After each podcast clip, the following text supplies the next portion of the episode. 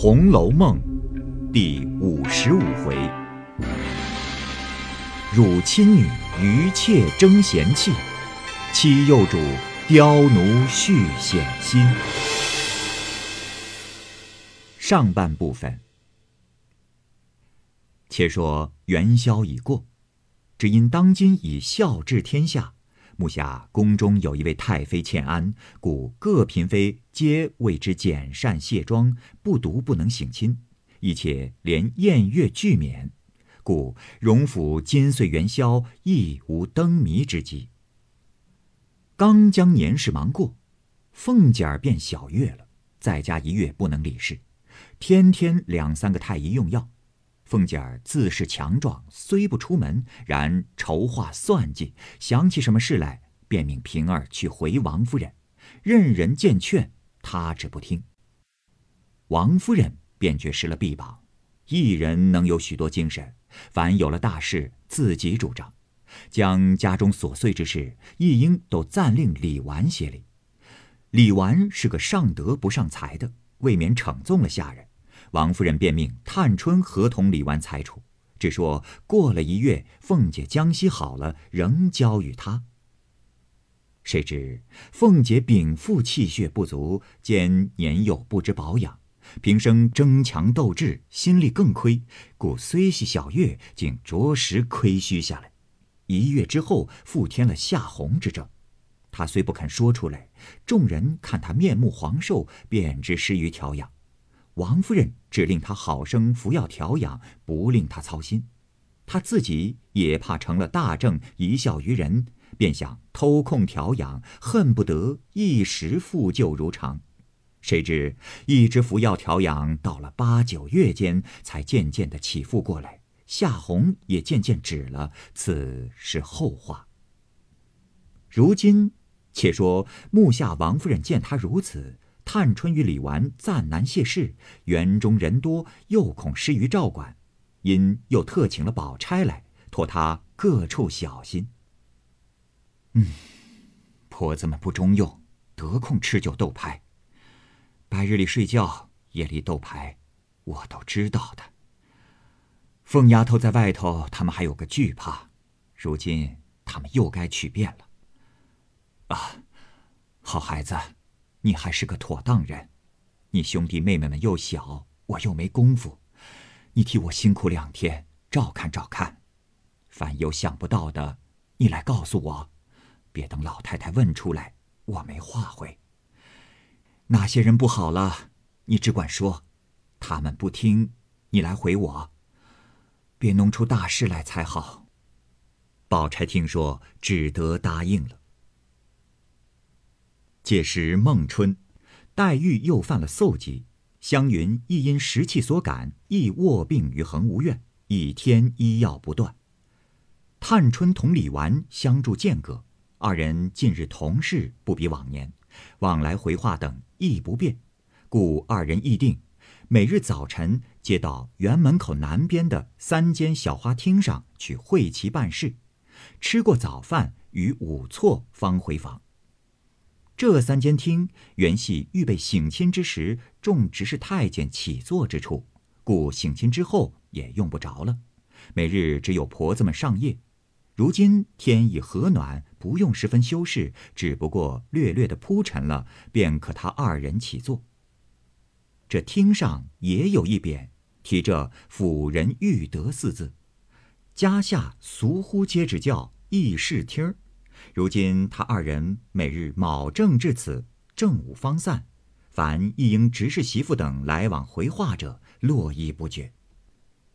众人先听见李纨独伴，个个心中暗喜，以为李纨素日原是个厚道多恩无罚的，自然比凤姐儿好搪塞，便添一个探春，也都想着不过是个未出阁年轻的小姐，且素日最平和恬淡。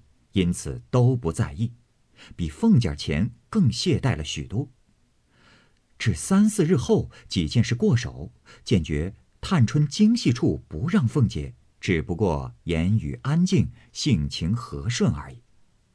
可巧，连日有恭王侯伯世袭官员十几处，皆系荣宁非亲即友或世交之家，或有升迁，或有处降，或有婚丧红白等事。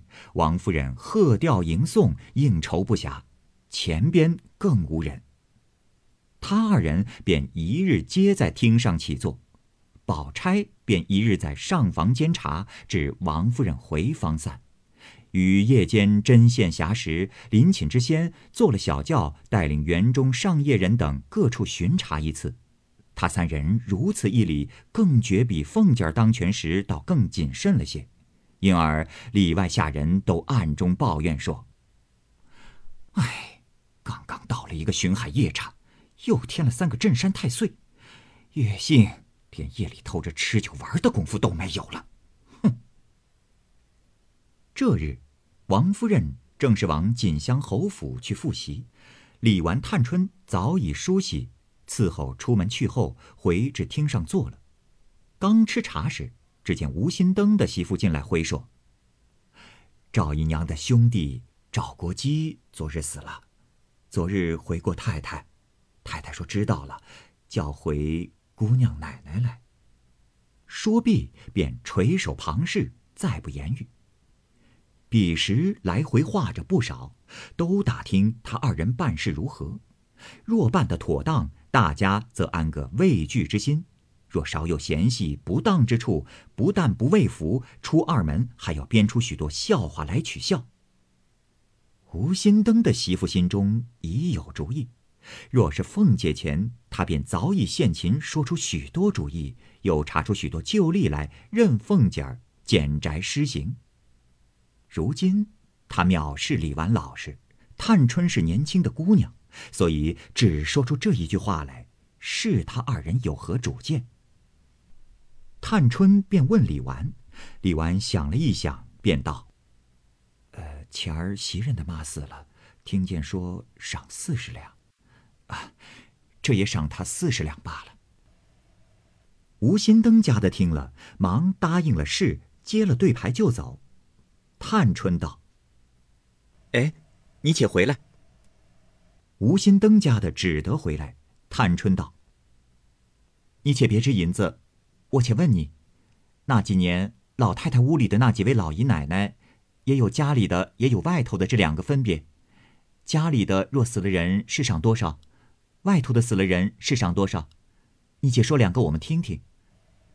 一问，吴心登家的便都忘了，忙陪笑回说：“啊，这也不是什么大事，赏多少，哼，谁还敢争不成？”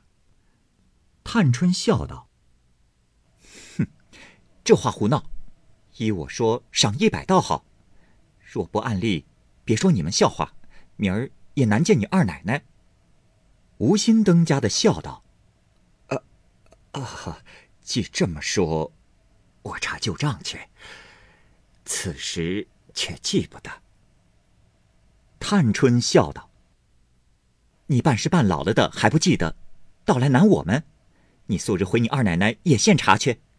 说有这道理，凤姐姐还不算厉害，也就算是宽厚了，还不快找了来我瞧？再迟一日。”不说你们粗心，反向我们没主意了。吴心登家的满面通红，忙转出身来。众媳妇们都伸舌头。这里又回别的事。一时吴家的取了旧账来，探春看时，两个家里的赏过皆二十两，两个外头的皆赏过四十两，外还有两个外头的，一个赏过一百两，一个赏过六十两。这两笔底下皆注有缘故。一个是隔省迁父母之旧，外赏六十两；一个是现买葬地，外赏二十两。探春便递与李纨看了，探春便说：“给他二十两银子吧，把这账留下，我们细看看。”吴心登家的去了。忽见赵姨娘进来，李纨、探春忙让座。赵姨娘开口便说道：“哼。”这屋里的人都踩在我头上去还罢了，姑娘你也想一想，该替我出气才是。一面说，一面眼泪鼻涕哭起来。探春忙道：“，姨娘这话说谁？我竟不解。谁踩在姨娘头上？说出来，我替姨娘出气。赵姨娘道：“哼，姑娘现踩我，我告诉谁？”探春听了，忙站起来说道：“我并不敢。”李纨也站起来劝赵姨娘道：“你们请坐下，听我说。我在这屋里熬油似的熬了这么大年纪，又有你和你兄弟，这会子连袭人都不如了，我还有什么脸？连你也没有脸面，别说我了。”探春笑道。原来为这个，我说我并不敢犯法违礼，一面便做了，拿账翻与赵姨娘看，又念与她听，又说道：“这是祖宗手里的旧规矩，人人都依着，偏我改了不成？也不但袭人，将来环儿收了外头的，自然也是同袭人一样。这原不是什么争大争小的事，讲不到有脸没脸的话上。他是太太的奴才。”我是照着旧规矩办，说办得好，领祖宗的恩典，太太的恩典；若说办得不均，那也是他糊涂不知福，也只好凭他抱怨去。太太连房子赏了人，我有什么有脸之处？一文不赏，我也没有没脸之处。依我说，太太不在家，姨娘安静些养神罢了，何苦要操心？太太满心疼我。因姨娘每每生事，几次寒心，我但凡是个男人，可以出得去，我必早走了，立一番事业，那时自有我一番道理。偏我是女孩家，一句多话也没有我乱说的，太太满心里都知道。如今因看中我，才叫我照管家务，还没有做一件好事，姨娘倒先来作践我。倘或太太知道了，怕我为难，不叫我管，那才正经没脸，连姨娘也真没脸。一面说，一面不禁滚下泪来。赵姨娘没了别话答对，便说道：“太太疼你，你越发拉扯拉扯我们，你只顾讨太太的疼，就把我们忘了。”探春道：“你。”我怎么忘了？叫我怎么拉扯？这也问你们个人，哪一个主子不疼出力得用的人？哪一个好人用人拉扯的？李纨在旁只管劝说：“啊，姨娘别生气，也怨不得姑娘。她满心里要拉扯，口里怎么说得出来？”探春忙道：“大嫂子也糊涂了，我拉扯谁？”谁家姑娘们拉扯奴才了？他们的好歹你们该知道，与我什么相干？赵姨娘气的问道：“谁叫你拉扯别人去了？你不当家，我也不来问你。你如今现说一是一，说二是二。如今你舅舅死了，你多给了二三十两银子，难道太太就不依你？分明太太是好太太，都是你们尖酸刻薄。”可惜太太有恩无处使。哼，姑娘放心，这也使不着你的银子。等明儿出了阁，我还想你额外照看赵家呢。如今没长羽毛，就忘了根本，只见高枝儿飞去了。探春没听完，已气得脸白气噎，抽抽噎噎的，一面哭一面问道：“谁是我舅舅？”我舅舅年下才升了九省检点，哪里又跑出一个舅舅来？我倒素习暗里尊敬，越发敬出这些亲戚来。既这么说，环儿出去，为什么赵国基又站起来，又跟他上学？为什么不拿出舅舅的款来？何苦来？谁不知我是姨娘养的，必要过两三个月寻出由头来，彻底来翻腾一阵，生怕人不知道。故意的表白表白，也不知谁给谁没脸。幸亏我还明白，但凡糊涂不知理的，早急了。李纨急得只管劝，赵姨娘还只管唠叨。忽听有人说：“二奶奶打发平姑娘说话来了。”赵姨娘听了，方把口止住。只见平儿进来，赵姨娘忙陪笑让座，又忙问：“啊，你奶奶好些？我正要瞧去，就只没得空。”李纨见平儿进来，因问她做什么，平儿笑道：“啊，奶奶说赵姨娘的兄弟没了，恐怕奶奶和姑娘不知有旧例。若照常例，只得二十两，如今请姑娘裁夺着。”再添些也使得。探春早已拭去泪痕，忙说道：“又好好的添什么？谁又是二十四个月养下来的？不然也是那出兵放马，背着主人逃出命来的人不成？你主子真个倒巧，叫我开了例，他好做人，拿着太太不心疼的钱，乐得做人情。你告诉他，我不敢添减混出的主意，他添他施恩。”等他好了出来，爱怎么添添去。平儿一来时已明白了对半，今听这一番话，越发会意。见探春有怒色，便不敢以往日喜悦之时相待，只一旁垂首默视。时值宝钗也从上房中来，探春等忙起身让座，未及开言，又有一个媳妇进来回事。因探春才哭过，便有三四个小丫鬟捧了木盆、金帕、把镜等物来。此时探春因盘膝坐在矮板榻上，那捧盆的丫鬟走至跟前，便双膝跪下，高捧木盆；那两个小丫鬟也都在旁屈膝捧着金帕并把镜、脂粉之事。平儿见黛叔不在这里，便忙上来与探春挽袖谢着。又接过一条大手巾来，将探春前面衣襟掩了。探春方伸手向面盆中灌木，那媳妇便回道：“回奶奶姑娘，家学里支环叶和兰根的一年工费。”平儿先道：“你忙什么？你睁着眼看见姑娘洗脸，你不出去伺候着，先说话来。二奶奶跟前你也这么没眼色来着？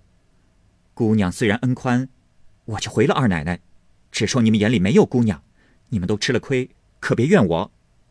吓得那个媳妇忙陪笑道：“啊，我粗心了。”一面说，一面忙退出去。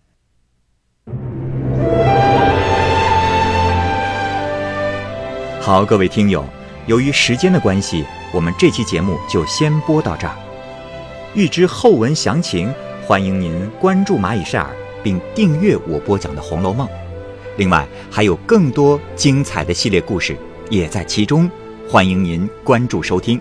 如果您有什么样的意见或者建议，可以通过下方的留言方式及私信的方式告诉我，我会在第一时间回复您。我是蚂蚁，我们下期节目再见。